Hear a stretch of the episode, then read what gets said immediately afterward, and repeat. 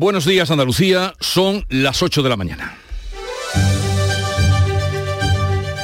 En Canal Sur Radio, La mañana de Andalucía con Jesús Vigorra.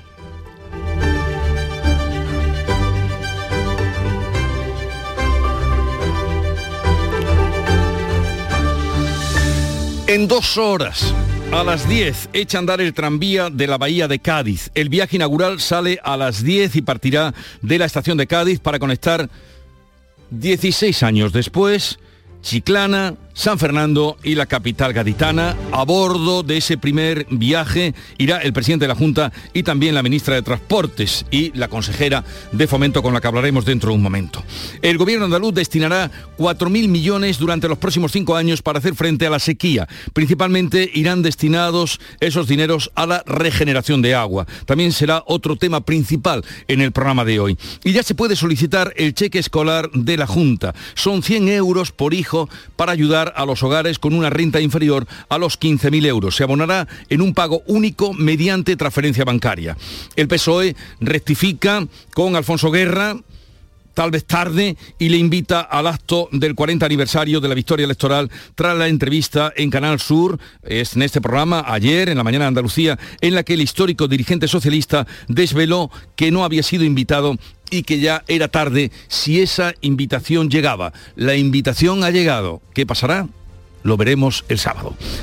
Oliver, el niño malagueño de dos años, vuela de México a Barcelona acompañado de su madre para ser operado de un tumor cerebral. El avión medicalizado está previsto que aterrice en la ciudad condal a la una de la tarde. De estas y otras noticias les damos cuenta en un momento.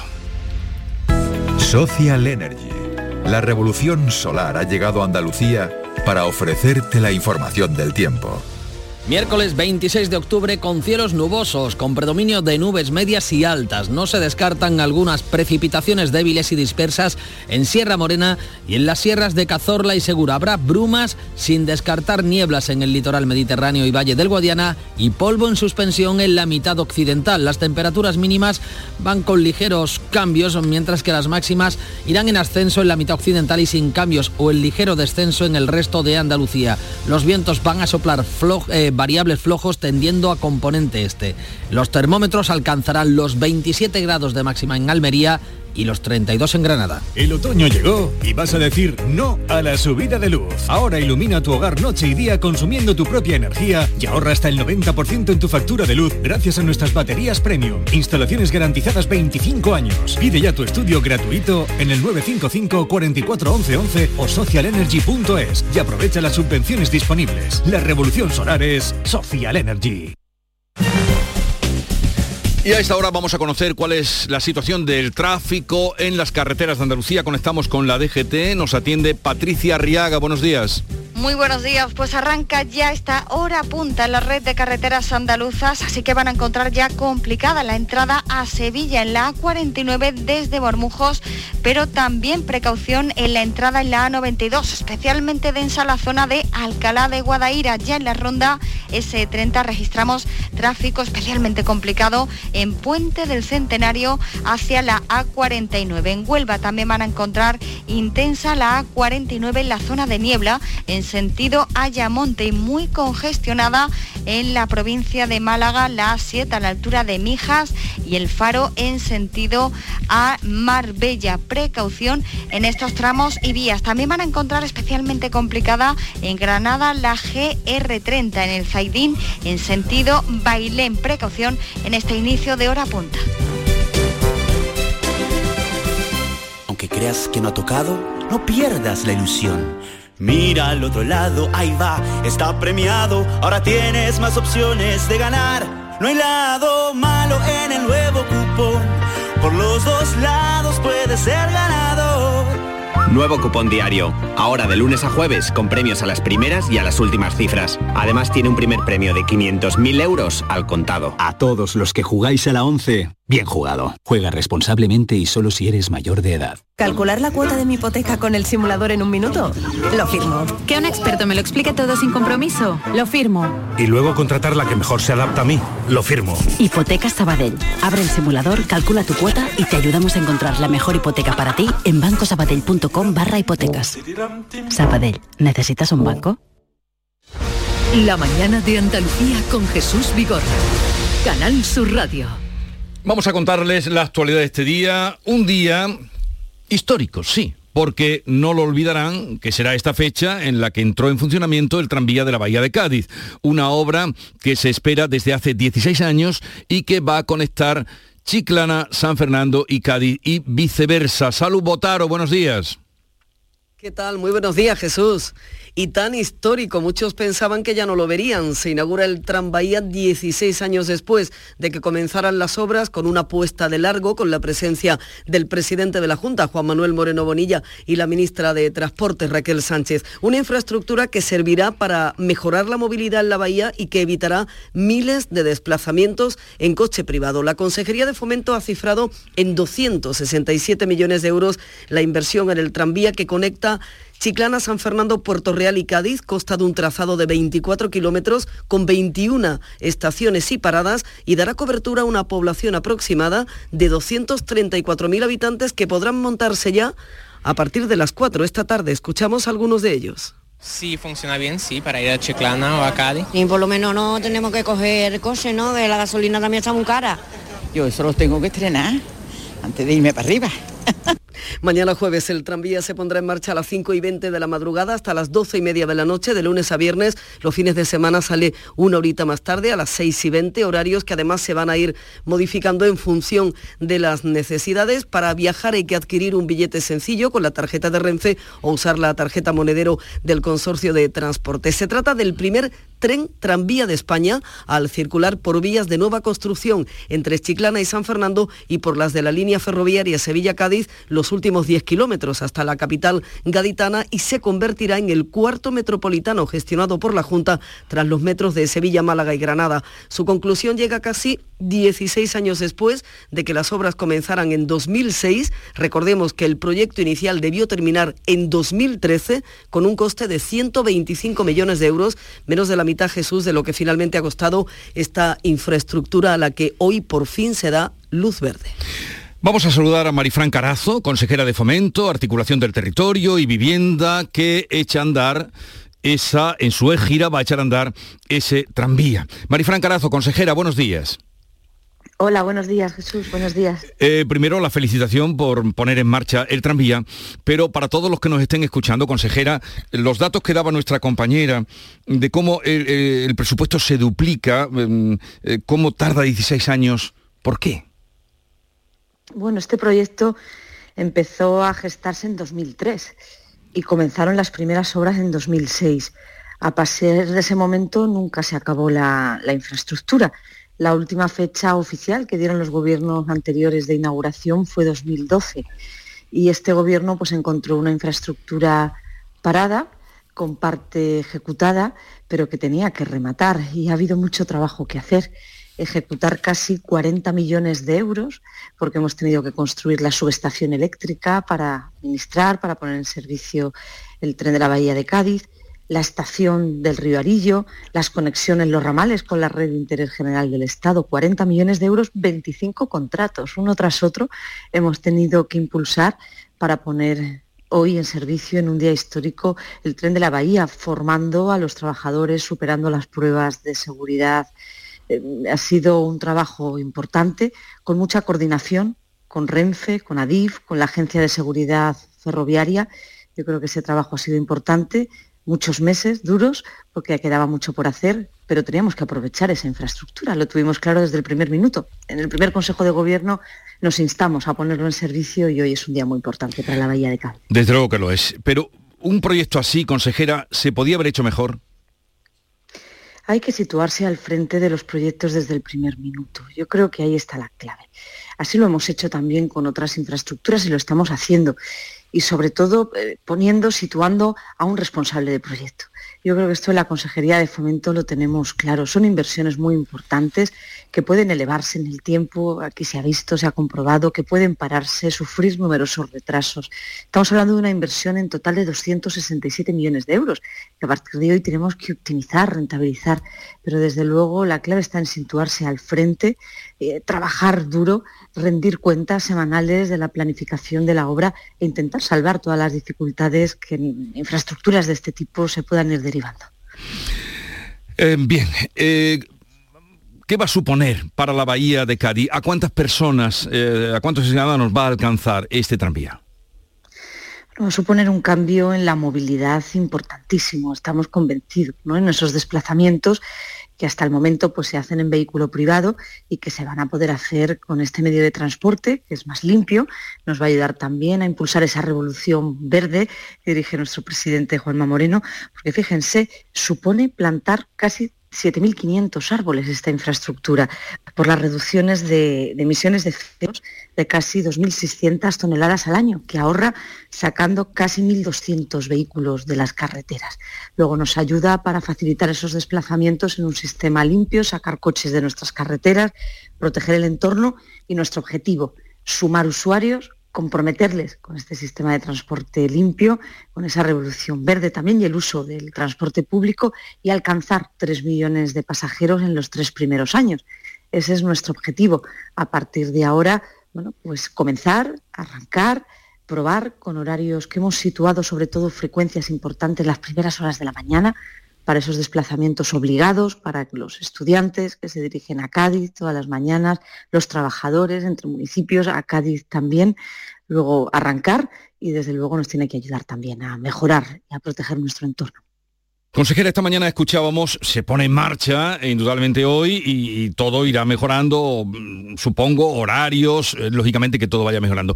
Pero el alcalde de Cádiz decía que no cumplía las expectativas en cuanto a tiempo de duración del viaje, que eh, tardaba y tardaría más que el autobús. ¿Qué nos puede decir de eso?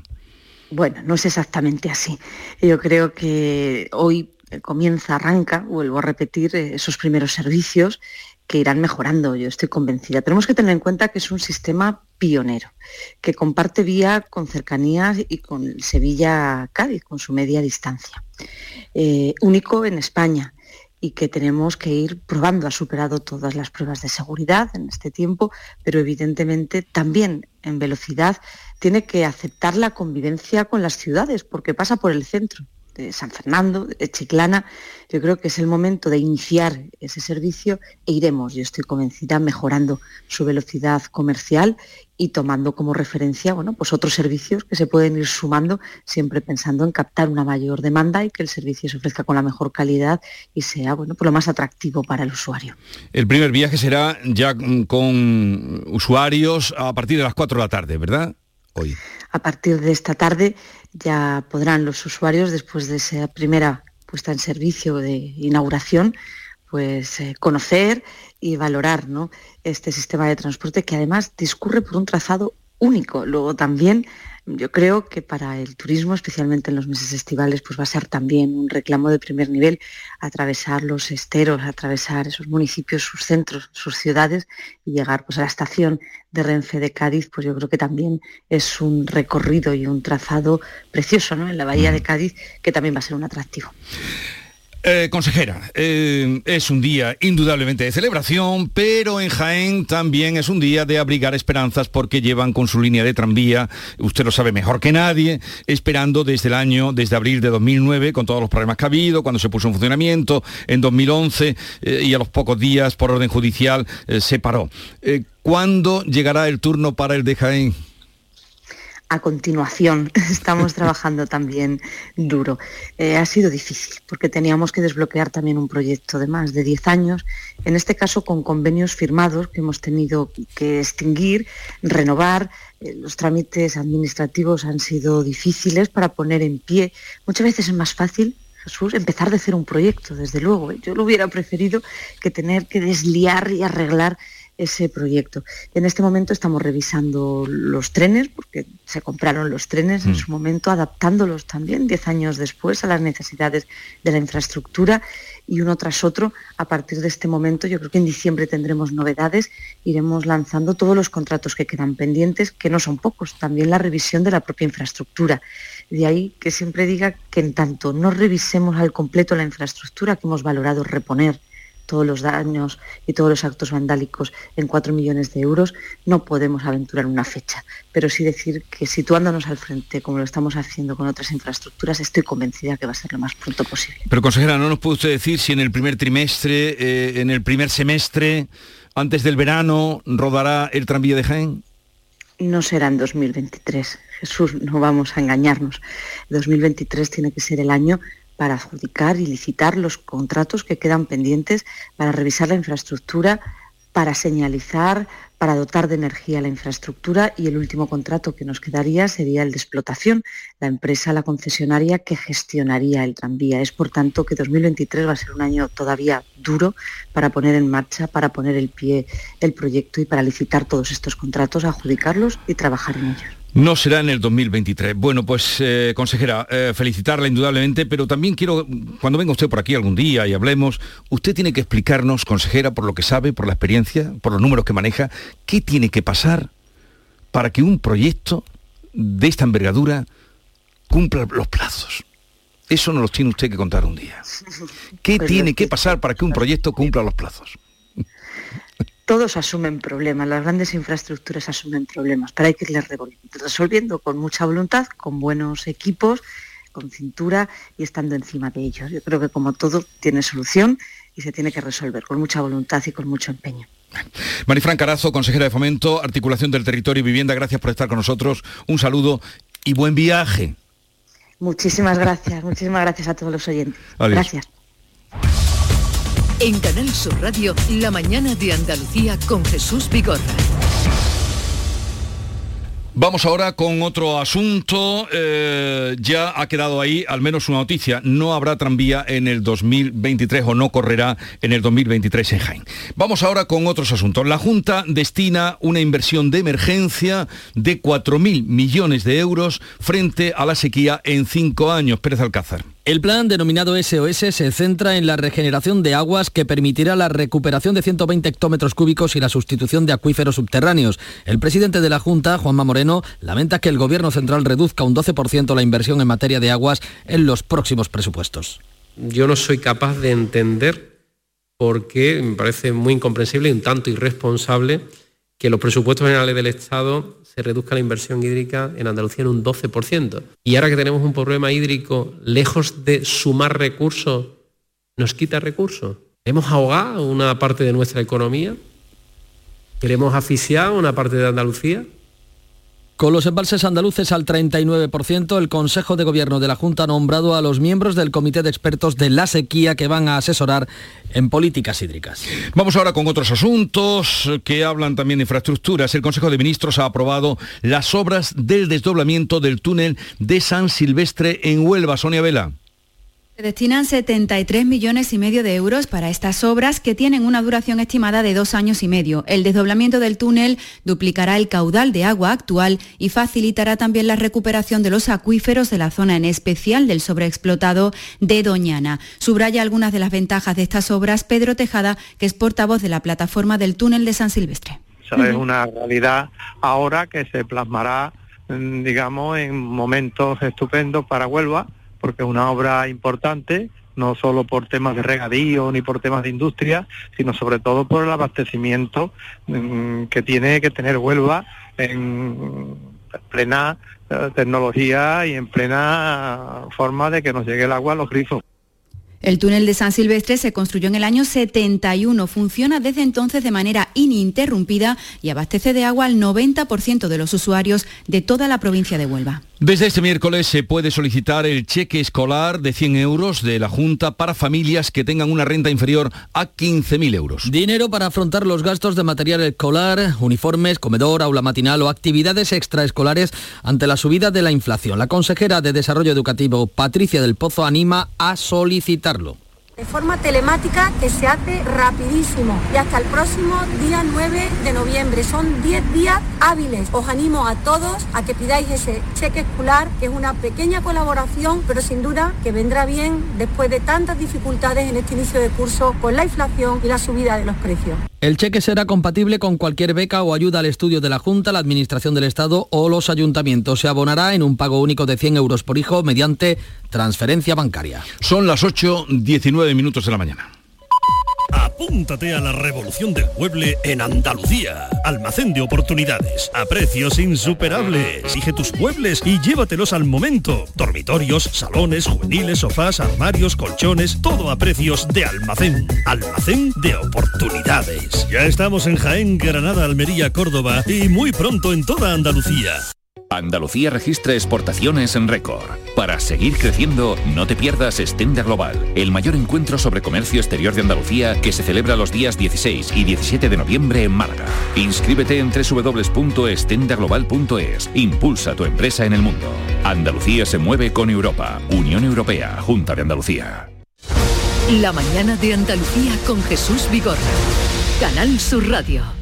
El Congreso de los Diputados debate hoy las enmiendas a la totalidad de los presupuestos generales del Estado. Saldrán rechazadas con los votos de la mayoría que constituyeron la investidura. El debate comienza a mediodía sin Pedro Sánchez, que se encuentra de visita oficial por Kenia y Sudáfrica. Las ocho enmiendas a la totalidad que defienden PP, Vox, Ciudadanos, Junts, la CUP, UPN y Foro Asturias van a ser rechazadas. Los presupuestos pasarán el primer trámite con los socios nacionalistas e independentistas del Gobierno. Las cuentas llegan a este debate con un varapalo de la Autoridad Independiente de Responsabilidad Fiscal que ha advertido de que el dato del último trimestre podría confirmar que España podría entrar en recesión en 2023. La vicepresidenta de Asuntos Económicos, Nadia Calviño, está convencida de que España va a mantener su dinamismo. Las previsiones económicas han fluctuado mucho. Ha habido mm, analistas que preveían que íbamos a estar en recesión en el segundo trimestre del año, donde hemos tenido un crecimiento superior al 1%. Eh, lo que vemos es que la economía española sigue hasta hoy con, con, dinamismo, creando empleo, y esa es la base sobre la, que hemos, sobre la que trabajamos y sobre la que hemos elaborado unos presupuestos generales del Estado, que son además particularmente prudentes precisamente por el entorno de gran incertidumbre generado por la guerra. En medio de la negociación del presupuesto, el presidente del PNV, Antonio Ortúzar, ha anunciado un pacto con el Gobierno para reconocer la oficialidad de las selecciones vascas de pelota y surf. Es importante también que la participación de Euskadi en las competiciones internacionales de ambas disciplinas se produzca cuanto antes, con todas las garantías y de forma exitosa también en el terreno deportivo. Esquerra Republicana sigue exigiendo la rebaja del delito de sedición por el gobierno, eh, pero el gobierno dice que no hay ahora mayoría para hacerlo. Una encuesta del Confidencial dice hoy que Pedro Sánchez recortaría a la mitad la ventaja del PP en dos semanas, mientras otro sondeo del grupo Yolí asegura que Feijó mantiene esa ventaja y podría gobernar con Vox, aunque Sánchez recupera terreno. El PSOE pide retrasar una semana más el plazo de enmiendas a la ley trans en contra de la presión de sus socios de gobierno Unidas Podemos. La mesa del Congreso decide esta mañana si amplía el plazo de presentación de enmiendas. El PSOE pedirá una semana más, que sería ya la cuarta prórroga en contra de la urgencia que viene planteando los socios de Unidas Podemos. PP y Vox también piden la ampliación del plazo, por lo que todo apunta a que saldrá adelante. El Ministerio de Igualdad, Irene Montero, pide un calendario que incluya la finalización del periodo de enmiendas el 2 de noviembre. El portavoz de Unidas Podemos, Pablo Echenique, exige que se cierre ya la tramitación parlamentaria. Cada día que pasa y esta ley no está aprobada, las personas trans en España sufren una discriminación tremenda. Los socialistas han adelantado que no tocarán la autodeterminación de género en la ley.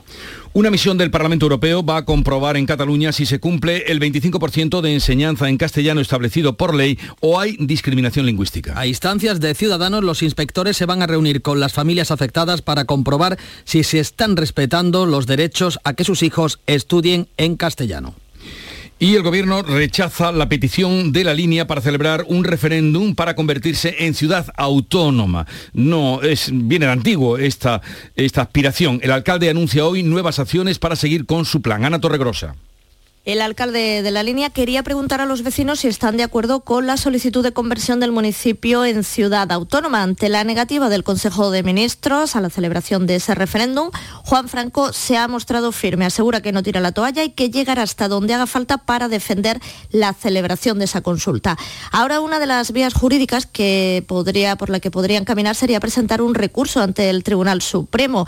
Si lo van a hacer, de cuáles son esos pasos que se van a dar a partir de este momento lo que va a ofrecer detalles hoy el alcalde linense en una comparecencia ante los medios.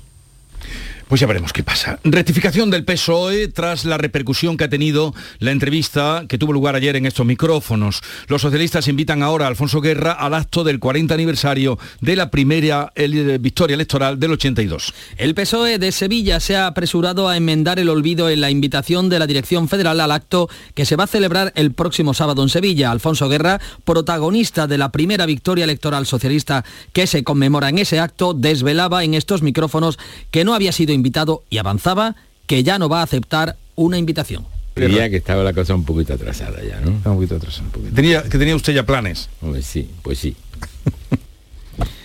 La mayoría de los varones socialistas han excusado su ausencia del acto. De momento solo han confirmado el andaluz Espadas y la balear Armengol. Alfonso Guerra se ha mostrado crítico en la entrevista con la negociación del gobierno de Pedro Sánchez con Bildu y Esquerra, especialmente con la rebaja del delito de sedición. El ex vicepresidente del gobierno ha criticado que sea un ministro y no el partido quien esté negociando con el PP la renovación del Poder Judicial. Una negociación, por cierto, que tanto el Gobierno como el PP reconocen que está muy avanzada, aunque queda el escollo de la consejera propuesta por Podemos, Victoria Rosell, que rechaza el PP. Primera reunión de la legislatura entre el presidente de la Junta y el alcalde de Granada. Juanma Moreno se compromete a estudiar la aplicación de la tasa turística que reclama el alcalde granadino, aunque la considera poco oportuna. Encarna Maldonado.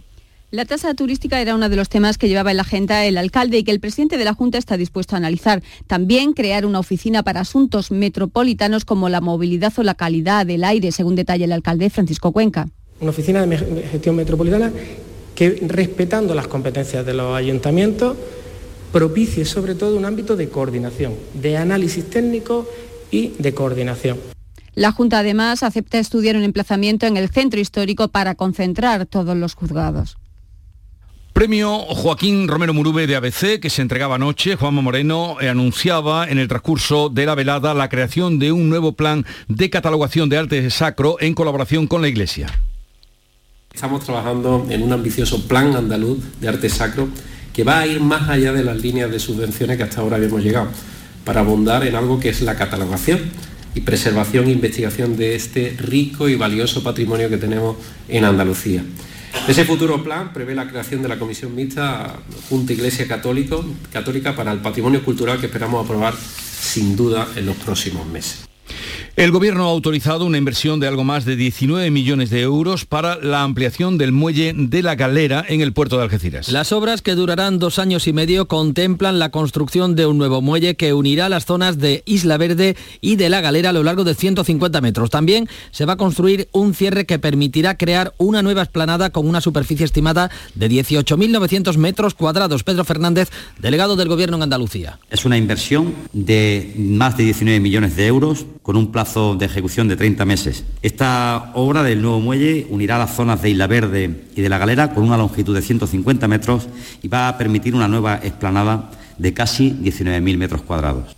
Reunión este miércoles de los sindicatos de Airbus con el servicio de intermediación en Madrid por la paga anunciada para compensar la inflación. Anuncian huelga a partir del próximo día 27. Pilar González. La compañía ha anunciado que abonará en noviembre esa paga de 1.500 euros a sus empleados de todo el mundo, 2.600 en Sevilla, para compensar la inflación. Sin embargo, los trabajadores entienden que con ello la empresa pretende zanjar la subida salarial de este año y posiblemente del próximo. El responsable de UGT en Airbus, Juan Antonio Vázquez, ha denunciado aquí en Canal Sur Radio que Airbus incumple la cláusula de revisión salarial recogida en convenio. Con el compromiso que había de sentarse a negociar una revisión salarial para los trabajadores, porque está negativa y porque simplemente pues una paga única, que en definitiva eso lo que hace supone eh, es perjudicar a los trabajadores porque eso significa una gran pérdida económica del poder adquisitivo de los trabajadores. Se reúnen esta mañana en Madrid con el servicio de intermediación y anuncian huelga a partir del próximo día 27 y hasta finales de diciembre. Estabilizado el incendio forestal de Gorafe en Granada.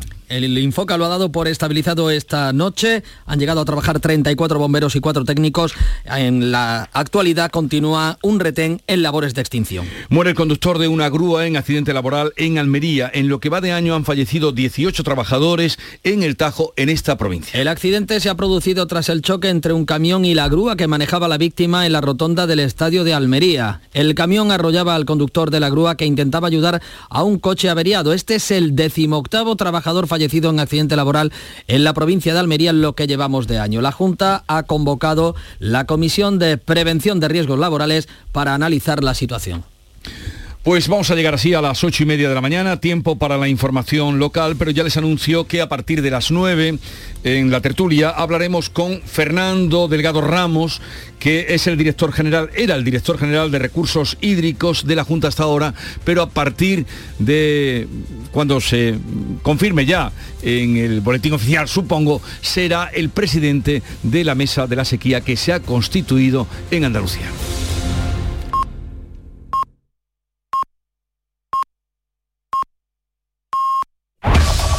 En la mañana de Andalucía de Canal Sur Radio, las noticias de Sevilla. Con Pilar González. Hola, buenos días. El Sevilla por fin ha ofrecido un buen partido y sigue en la Europa League tras golear al Copenhague y Caritas calcula que en Sevilla viven en la calle unas 600 personas. Además, esta mañana simulacro de accidente aéreo. Enseguida los detalles, antes el tráfico. El dramaturgo Marco Lallera con Teatro La Resentida trae al Teatro Central los días 28 y 29 Oasis de la Impunidad y en la sala B Xavier Bobés y Alberto Conejero funden documental y teatro de objetos en la obra El Mar, visión de unos niños que no lo han visto nunca. Venta de entradas en teatrocentral.es, Agencia Andaluza de Instituciones Culturales, Junta de Andalucía. Hay retenciones en la A92 entre el kilómetro 5 al 7 por una salida nueva que hay en la vía y que es desconocida por los conductores. También hay retenciones en el Centenario y en el interior de la ciudad el tráfico es intenso en las principales vías de entrada a la capital. Y en cuanto al tiempo, tenemos nubes y las temperaturas máximas suben. Está previsto alcanzar 34 grados en Morón, 33 en Ecija y Lebrija y 30 en Sevilla. A esta hora tenemos 18 grados en la capital. Cruzas los dedos para pedir un deseo, para que te toque un premio, para que entre la pelota y para que te toque un buen dentista. ¿También vas a cruzar los dedos con tu boca? No lo dejes al azar. Confía en profesionales con más de 15 años de experiencia. Confía en The Implant. Pide tu cita en theimplant.com y no cruces los dedos.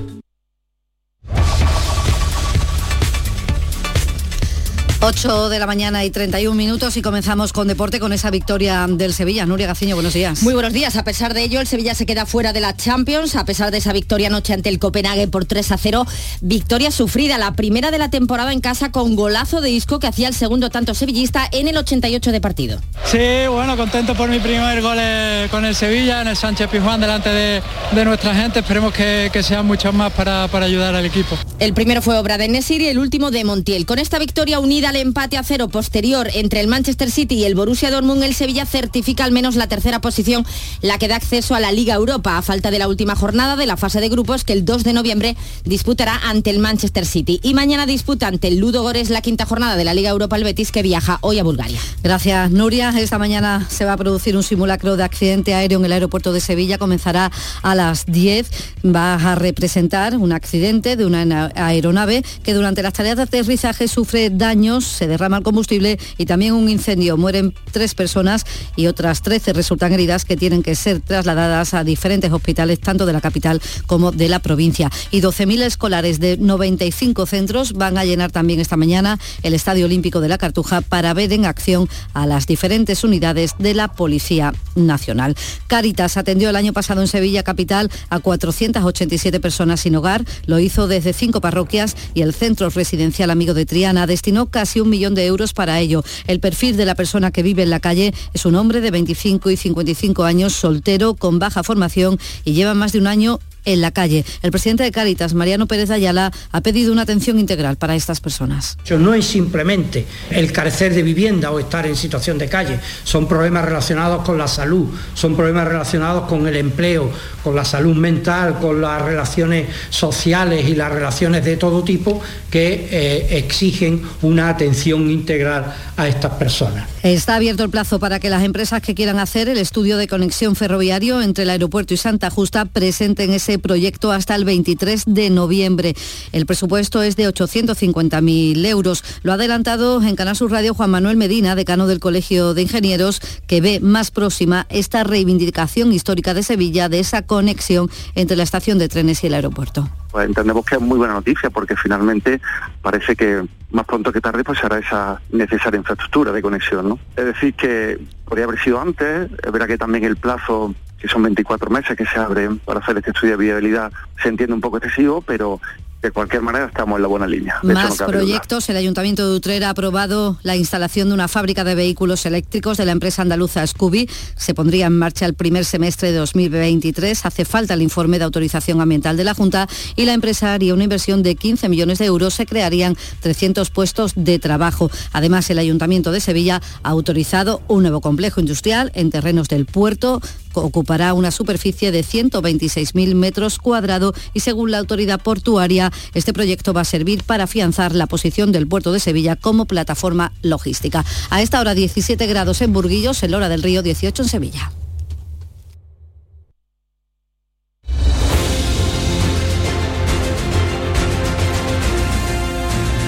...8.35 minutos de la mañana... ...enseguida abrimos tertulia, conversación... ...sobre los temas de actualidad... ...hoy con Amalia Bulnes, Ana Cabanillas... ...y Alberto García Reyes.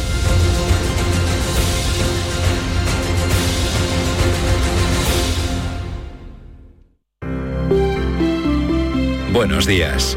En el sorteo del Eurojackpot de ayer, la combinación ganadora ha sido 17, 26, 35, 37 y 39. Soles 3 y 4. Recuerda, ahora con el Eurojackpot de la 11, todos los martes y viernes hay botes millonarios. Disfruta del día. Y ya sabes, a todos los que jugáis a la 11, bien jugado.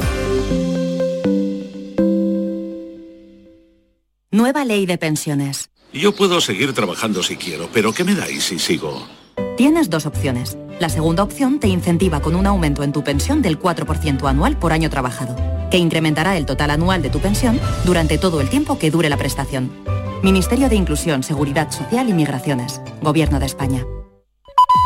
Apúntate a la revolución del mueble en Andalucía. Almacén de oportunidades, a precios insuperables. Exige tus muebles y llévatelos al momento. Dormitorios, salones, juveniles, sofás, armarios, colchones, todo a precios de almacén. Almacén de oportunidades. Ya estamos en Jaén, Granada, Almería, Córdoba y muy pronto en toda Andalucía. La mañana de Andalucía con Jesús Vigorra te invita este jueves a conocer el proyecto social CaixaBank para el fomento del envejecimiento activo. Te contaremos cómo a través del conocimiento y habilidades digitales se favorece la comunicación entre generaciones. La mañana de Andalucía con Jesús Vigorra. Este jueves 27 de octubre, edición especial CaixaBank, con la colaboración de CaixaBank. ¿Y tú? ¿Qué radio escuchas? Eh, despierta tu mente, descubre la realidad. ¿eh? El Vigorra me encanta escucharlo y escucho cambio climático. Cuando estoy trabajando escucho a Mariló, que me encanta, el programa de por la tarde, por la noche Cremades. Rafael Cremades, y Claudio y Mariló son fantásticos. Canal Sur Radio, la radio de Andalucía. Yo escucho Canal Sur Radio.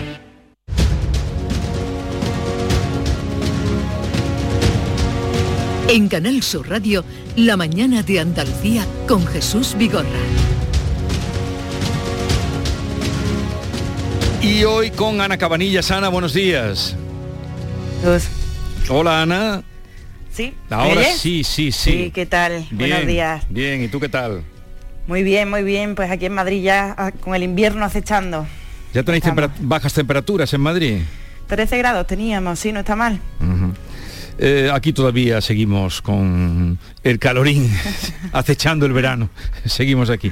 Eh, y si no, que lo cuente Amalia Bulnes, que acaba de llegar. Amalia, buenos ¿Qué días. tal? Muy buenos días, pero bueno, paseo muy agradable, ¿eh? Paseo agradable. Cruzando el río, sí, ya se va notando el fresquito. Hoy hemos visto, no sé si habéis visto la portada del país, una vendedora de castañas en manga corta, como gran símbolo Pero- de pero los ¿dónde está la vendedora? ¿En Barcelona? En, en Sevilla, en Sevilla, en Sevilla capital. Pero sí, Ayer la gente en manga corta, la vendedora de castañas y los compradores de castañas, obviamente todos en, en manga corta. Era una imagen bastante curiosa. Hay que tener ganas de castañas, ¿eh? Alberto. Buenos días, ¿qué tal? buenos días. Alberto García Reyes, buenos días. Hay un meme por ahí circulando del, del bombón helado de la playa. Con mm, vendo mantecados y turrones, mantecado, el rico mantecado. o sea, pues nos vamos a ver en la playa en Navidad como, como si vamos a este paso. Bien, muy contento de teneros aquí, Ana y Amalia, pero especialmente agradecido a Alberto García Reyes, como ustedes saben, flamante director de ABC de Sevilla, que anoche tenía pues una de las veladas más importantes que convoca este diario, que es la entrega del premio Romero Murube, y yo estuve allí eh, y lo pasé bien, pero en cuanto que se levantó la mesa salí corriendo, claro. Estuvo muy bien, te felicito por lo bien que transcurrió todo, y, pero supongo que tú como director, como director, llegarías un poquito más tarde a casa. Bueno. Alberto no salió corriendo, ¿no? hombre, no podía. Te diré que casi he venido directo desde allí para acá. Em. casi. bueno, tenía las llaves, claro. Tenía que como anfitrión tienes que atender a todo el mundo hasta que se va el, último. La verdad es que fue un acto eh, agradable donde estuvo representada gran parte de la sociedad sevillana y, andaluza. Te vi. Eh, Jesús, aunque no te salud, no nos saludamos, porque claro, había eh, bastante gente y a veces la confianza da asco, ¿no? No, pero mm, yo lógicamente cuando que levantaron mesa salí para poder esta mañana venir. Pero bien, fue un acto muy agradable, además veo que eh, estaba el presidente de la Junta, el alcalde de Sevilla, el presidente del Parlamento, que está encantado. Mm, máxima, autoridad, máxima autoridad. Le veo una cara de felicidad. aquí Se lo está pasando en grande. estaba también el alcalde de Córdoba. Alcalde de Córdoba, María Bellido. Eh, sí, había mm, eh, varios consejeros, eh, Jorge Paradela, Antonio Sanz, por supuesto. Patricia del Pozo, no quiero olvidarme a nadie. pero no había, en, la mesa no se veía ningún hueco y eso está muy bien, cuando un acto de estos no se veía ningún hueco. A mí lo importante es que había sobre todo artistas y, mm. mucha gente del mundo de la cultura, de la sociedad sevillana, pues desde hermanos mayores, estaba por cierto el de la Macarena. Sí, sí, sí. Estoy hablando con él y ahora diré una cosa y por ahí podemos empezar. Porque claro, a veces, y yo cometí también ese error ayer porque en la fuente que tenía no era, no me informó bien, pero por ahí ya oyeron ustedes todo lo que se dijo. Se dijo que el hermano del mayor de la Macarena, la Macarena, se había enterado de que iban a eh, combinarle a que sacaran los restos de equipo de llano por, la prensa. No fue así. No, no. No fue así y yo pido disculpas. Él me dijo anoche que en todo momento tuvo conexión con la Secretaría de Estado que le dijeron, le vamos a mandar esta nota, dice tanto la nota, dice yo tengo permanente conexión con ellos, o sea que... Sí, sí, eso nos lo estuvo explicando allí, que ha tenido mm, muchas conversaciones en los últimos días con el secretario de Estado y que eh, ha ido todo bastante fluido y que cree que mm, todo llegará a, una a una conclusión en la que no habrá ruido, no habrá escándalo, o por lo menos eso pretenden. Bueno, es verdad que en la propia carta el, secretario de Estado le agradece a la hermandad su disposición. Bueno, esto también tiene su cara B, ¿eh? porque no todo el mundo en la hermandad y fuera de la hermandad en Sevilla entiende tanta disposición para una cuestión que eh, se lleva debatiendo durante mucho tiempo internamente. Que Keipo de Llano no debe estar eh, allí o no merece ningún elogio es algo que no discute nadie quien lo discuta me parece que está fuera del más mínimo, del más elemental eh, sentido democrático. ahora bien, ahora bien, eh, la hermandad tiene también su historia, eh, han ocurrido muchas cosas, ahí se abre un debate que por cierto a mí el otro día Eduardo Madina en la presentación del, libro con Borja Semper sobre el final de ETA me hizo reflexionarlo y lo, hemos escrito en, ABC, ¿no? Eh, porque él defendía que hay que, la mejor manera de no caer en el olvido o de mantener esa memoria es dejarla, contar bien la historia y dejar las cosas, hacer eh, un poquito de, eh, digamos, proselitismo de lo que no puede volver a, ocurrir y que para eso es muy importante que haya, decía el señalética. Eh, claro, si eliminas todo, es, todo eso, ¿cómo lo explicas?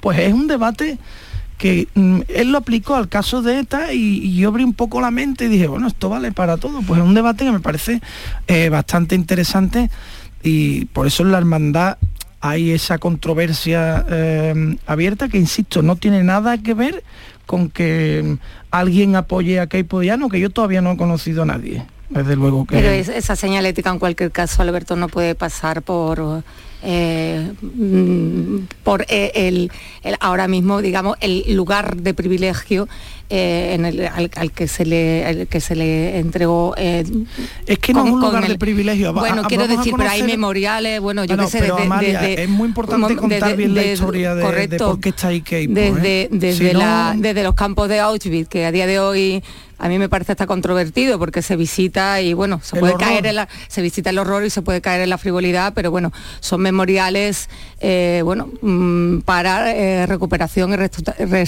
restauración de, de la memoria, de los vencidos, de la gente que ha sufrido, de los millones de muertos.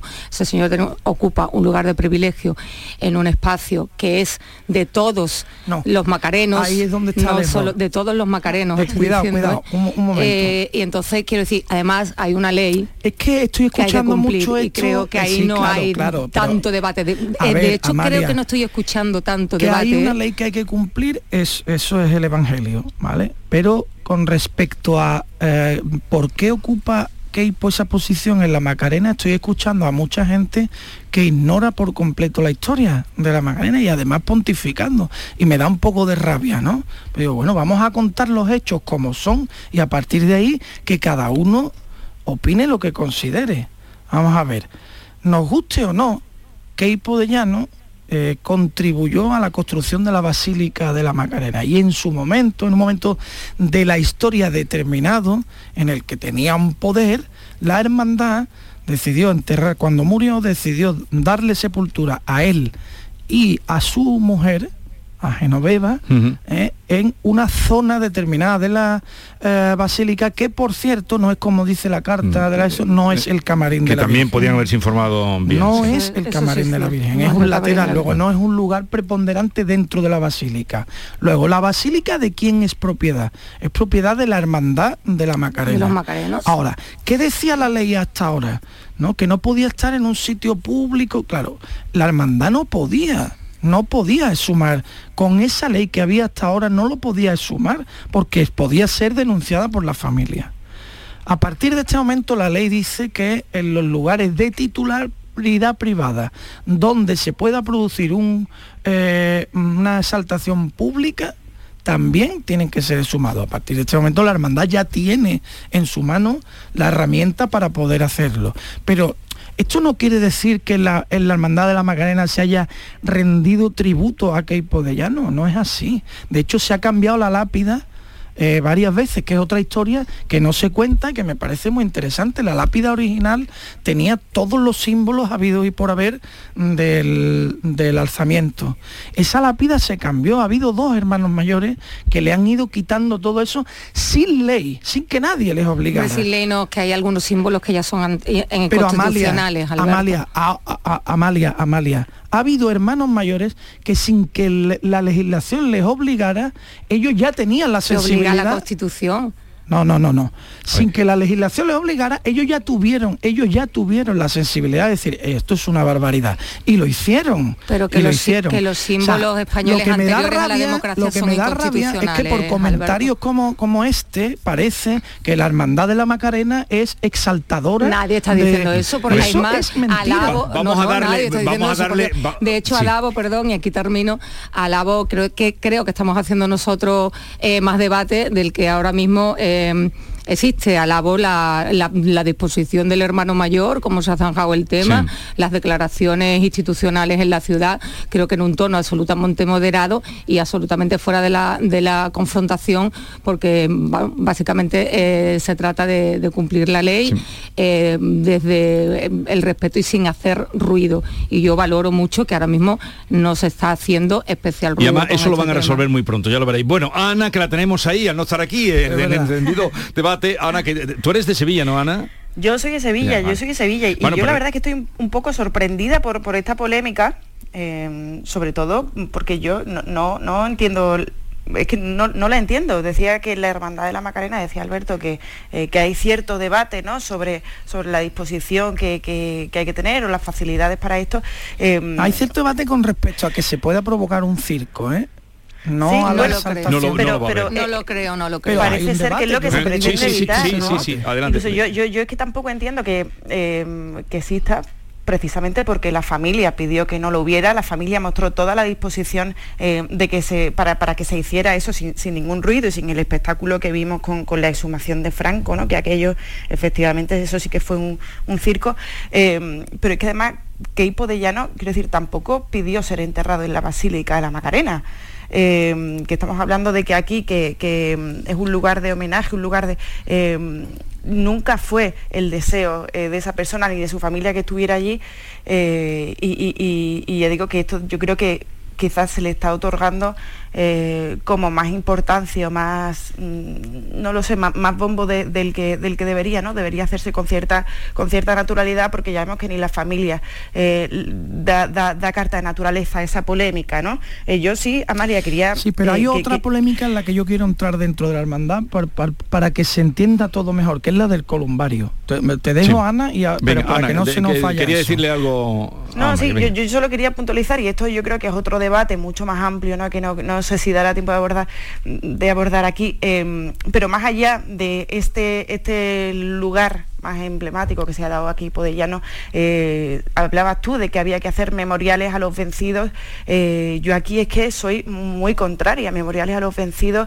a las eh, víctimas, perdón, a, los vencidos. Claro, pero es que, estamos hablando de una guerra civil. Quiero decir, una guerra civil que se produjo en A las víctimas, por eso a las víctimas, no he dicho a los vencidos. A las víctimas, de todas las partes, eso. No, porque es que ahora con, la ley de memoria democrática también corremos el riesgo ¿no? de hacer diferenciación entre una guerra que, partió en dos España y que después desembocó en lo que desembocara, pero es que la guerra civil eh, yo creo que, que, no, que no, que hablar de bandos eh, a día de hoy víctimas, eh, no vencidos. Es que, sí, es muy importante el matiz.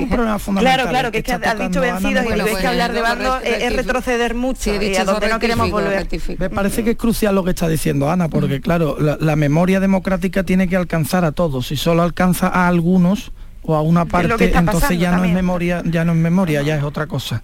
Eh, y, leí el otro día, y, perdón ya, y acabó, el paréntesis, que, que decía que, que, había una fosa de, de unos eh, eso asesinaba en la guerra civil, pero que, que, habían sido asesinados por los republicanos. Eh, y que eso pues se pasó, o sea, como que se, se archivó, ¿no? Eso no, no había que, que, sumarlo, ¿no? Dentro de esta ley de memoria democrática. Mm. Ya te dejo, Alberto, era solo ese. No, no, no, sí, me parece muy interesante lo que está diciendo. Yo en ese sentido siempre he reivindicado que quienes tienen que redactar la ley de memoria, que me parece importante para restaurar la, el daño causado a las víctimas de, de, todas las barbaries que se han producido en, en España, por lo menos en la historia reciente, ya remontarse a donde quieren remontarse algunos es un poco rocambolesco en mi opinión, ¿no? Pero a la historia reciente hay que hacer una ley de memoria, claro, que restaure ese daño, pero creo que lo tienen que hacer los historiadores, no los políticos, como todo, ¿no? tienen que, dejen ustedes hablar a los que saben, que cuenten los hechos como ocurrieron, que, mm, que nos enteremos de qué pasó bien, no una, no una sola parte. Y con respecto a lo del columbario, eh, mm, no sé si ha trascendido bien, yo tengo mis dudas, eh, que lo que pretendía la hermandad era sumar a Keipo de Llano y trasladarlo a un columbario donde mm. están todos los hermanos de la Magarena. Con la nueva ley tampoco puede hacer eso porque tiene que ir y trasladarse a un cementerio eh, según está redactado técnicamente. Hay una duda jurídica de, bueno, ¿y ahora qué pasa? ¿Ahora no lo podemos llevar al columbario?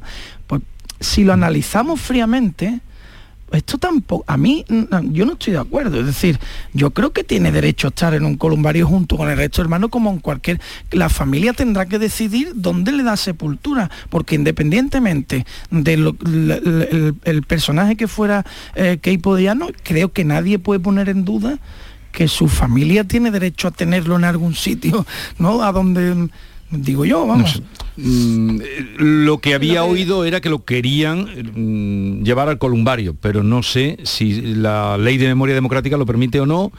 ¿O en eso se mete o no? la ley de memoria democrática dice que tiene que ser, eh, la nueva ley de memoria democrática dice que tiene que salir del, lugar donde tenga preponderancia eh, e ir a un cementerio público. Eso dice la ley. Bueno, Y ahí bueno tanto como eso supongo que podría un la la mayoría son terreno sagrado. claro, pero es que la hermandad tiene ahora la duda de si lo puede... mm, Ya veremos. En cualquier caso, mm, este es muy simbólico porque está en la Macarena, que visita a todo el mundo y que tiene una proyección. Pero ahora, restos mm, de eh, que tienen que ver mm, con la época de la dictadura hay muchísimos en España, en Bueno, calle, sí, en pueblo, en plaza. salir- Y a ver ahora si se aplica. Claro. Eh, bueno, sin salir de Sevilla, en el cementerio de San Fernando, está la famosa fosa de, de Pico De Pico Reja, Reja. Sí, don- que es la famosa, o sea, es la, es la fosa común más grande de, de Europa. Quiero decir que eh, sitios, motivos. No, pero digo para- también, no solo para restituir la memoria, no solo búsqueda de, de- porque claro, de, de los familiares que están en fosas comunes, de uno o de otro lado, pero digo nombres que aluden a, bueno, pues eh, a generales, por ejemplo, eh, a Millán Astray, hay sitios donde está todavía la placa puesta, por ejemplo, de Millán Astray. Bueno, antes comentaba eh, mm, Alberto, eh, hablando de la memoria de Queipo de Llano en Sevilla, la memoria de Queipo de Llano en Sevilla eh, sigue viva porque hay un barrio, contribuyó también a la construcción de barrios como el barrio de San Gonzalo, como Claro. el barrio de Tiro de Línea, donde está la hermandad de Santa Genoveva, eh, en alusión a su, a su esposa, la hermandad de San Gonzalo, quiero decir, se convive con eso. con mucha naturalidad. la, memoria de Queipo de Llano de la ciudad eh, queramos o no queramos no puede desaparecer porque porque que sigue porque sigue presente en muchas otras cosas y hay barrios completos construidos durante el tiempo en el que en Lo el que yo creo que hay que contarlo bien. y hay que contarlo Pero no borrarlo. Ocurrió. Bueno, vamos a a otro asunto que tenemos varios y diversos. En cualquier, queso- en cualquier caso, eh, por lo que sabemos con el hermano mayor, que es un hombre muy sensato, el santanderino, eh, lo van a hacer bien. Digo, esto va a estar liquidado en muy poco tiempo. Sí, eh, el lo- gobierno por lo visto lo le ha remitido una guía, ¿no? De cómo Mm. tienen que Pero además él está por hacer y- esto, y está por eh, hacerlo bien. Yo, yo de verdad desde aquí lo, lo felicito por la por la mesura. Eh, vamos a celebrar que hoy entra en marcha el tranvía, eh, Tranvía, que se va a llamar de Cádiz. Eh, todos sois muy mm, eh, admiradores de Cádiz. Hombre, claro. Todos nos gusta mucho Cádiz. Y, y después de 16 años, le he preguntado a la consejera, que habréis escuchado, pero no me ha contestado, claro, que tal vez porque no me puede contestar. Ya ha dicho, cuando venga usted me tiene que contar un día por qué no hay plazo que se cumpla. Contrario a lo que ahora a, a don Juan Tenorio, no hay plazo que no se cumpla. Sí, sí, pues aquí eh, es todo lo contrario. No hay plazo que se cumpla desde un tiempo hasta parte, no sé de cuándo. 16 añitos. No uno, ni dos, ni cinco, 16 años. Hombre, yo creo que un- por un lado va la pregunta de por qué no se cumplen los plazos en estas grandes eh, infraestructuras públicas que yo creo que todo el ciudadano medio y normal entiende eh, que siempre eh, se suceden, son procesos muy largos, muy complejos, de licitaciones unas detrás de otras y, y conllevan retrasos inherentes prácticamente a lo que es una obra pública. Después estamos hablando de 16 años de 16 años, de continuas paradas. Le has preguntado precisamente también por el, por el caso del tranvía de Jaén, que me parece paradigmático, porque es que se llegó a, se llegó a abrir en pruebas una línea y, y- se paró. Quiero decir, después está la desidia y la, y la indolencia, ¿no? que es lo que, que es lo que parece que, que muchas veces eh, marca negativamente la, eh, la bahía de Cádiz. Eh, es un retraso, la No, verdad, de Cádiz y- sonrojante. y, el puente del centenario de mi Sí, amigo sí, Alberto, ¿verdad? también, Lo que tarda eso. También sonrojante. En cualquier caso, yo creo que hoy es un día De celebración. eh, de Sí, celebración, claro, ¿eh? hombre, es un no día de, faltaría más. un día de celebración eh, con memoria, como bien venimos diciendo, con memoria, porque además de lo, esto ha costado muchos años, pero también ha costado el doble de el doble de dinero. Yo lo que espero es que más allá de, de ese coste eh, que ha duplicado el presupuesto inicial, pues exista un beneficio social muy claro, un beneficio social y que es un beneficio ecológico, ya que hablábamos del calor que está haciendo ahora a finales de, octubre, que, que esto permita eh, eh, reducir eh, sensiblemente eh, los desplazamientos en, en vehículos privados en esta zona de, de la bahía entre Cádiz, San Fernando y Chiclana. Y bueno, parece que se van a beneficiar, se va a dar servicio a casi 3 millones de pasajeros al año. En fin, en ese sentido me parece importante, bienvenido sea.